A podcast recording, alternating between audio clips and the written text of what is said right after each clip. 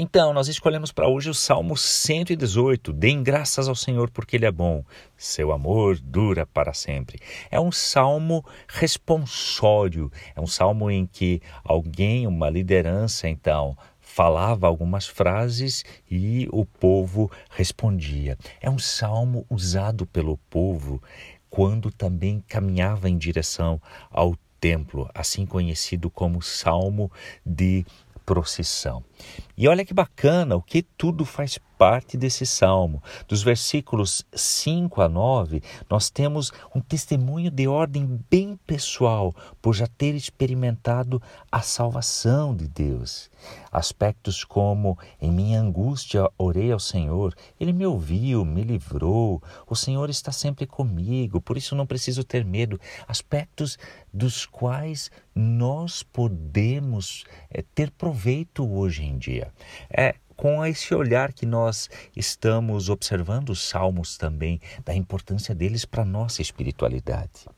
Mas não tem apenas testemunho de ordem pessoal. A partir do versículo 10, nós temos um testemunho coletivo do povo que recorda a sua história, quantos povos que se opuseram a Israel já ao longo da história e quantas vezes Deus já entrou na história do seu povo, providenciando livramento.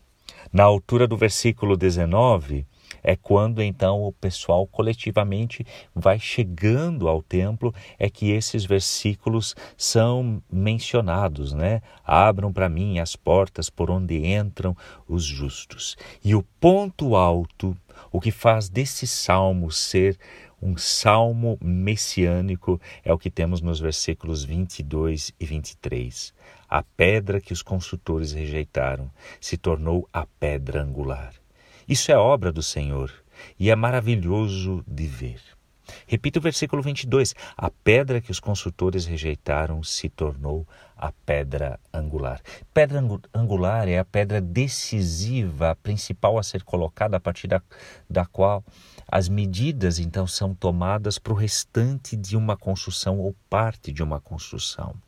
Aqui no Salmo, a referência num primeiro momento é que Israel foi desprezado numa lógica humana, muitas vezes por outras nações, por povos vizinhos, por filosofias vizinhas, desprezado numa perspectiva humana. O que pode acrescentar? um tamanho insignificante, um poder bélico que também não era tão considerável. E aí está a inversão da lógica de Deus. O que se despreza numa perspectiva da nossa lógica, Deus torna decisivo, faz e fez de Israel a pedra angular. Agora, para nós cristãos, é muito interessante observarmos que no Novo Testamento, Jesus Cristo, ele cita esses dois versículos. No, é, no contexto dos evangelhos, você vai ter isso.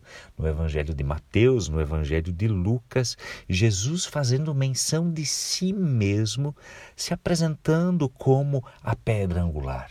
E também não foi assim, desprezado por tantos, ameaçado, deixado de lado, ignorado, debochado, tanto na sua época como hoje em dia ainda. Mas Deus não depende da opinião humana. Aquilo que a maioria despreza, Deus pode tornar, e no caso de Jesus Cristo também tornou como a pedra angular, a pedra decisiva. Espero que você esteja construindo sua vida a partir dessa pedra angular. Nós olhamos esse salmo na perspectiva já do Messias, e é um salmo messiânico, e nos fortalecemos nesse conteúdo para também encontrarmos aspectos de testemunho individual e de testemunho coletivo. E que significativo, porque quando encontramos isso, assim como o salmo inicia, ele é concluído. Deem graças ao Senhor, porque Ele é bom e o seu amor dura para sempre. E o meu desejo, o meu anseio é que nas nossas vidas, na sua vida, você também ouvinte, possa encontrar nos salmos ferramentas bem importantes para a sua espiritualidade e para o seu relacionamento com Deus. Eu sou Hans Jürgen e também me coloco à disposição se você quiser conversar sobre este ou outro conteúdo. Você tem o meu contato por meio deste canal. Um abençoado dia, dando graças ao Senhor, sabendo que o seu amor e a sua fidelidade dura para sempre.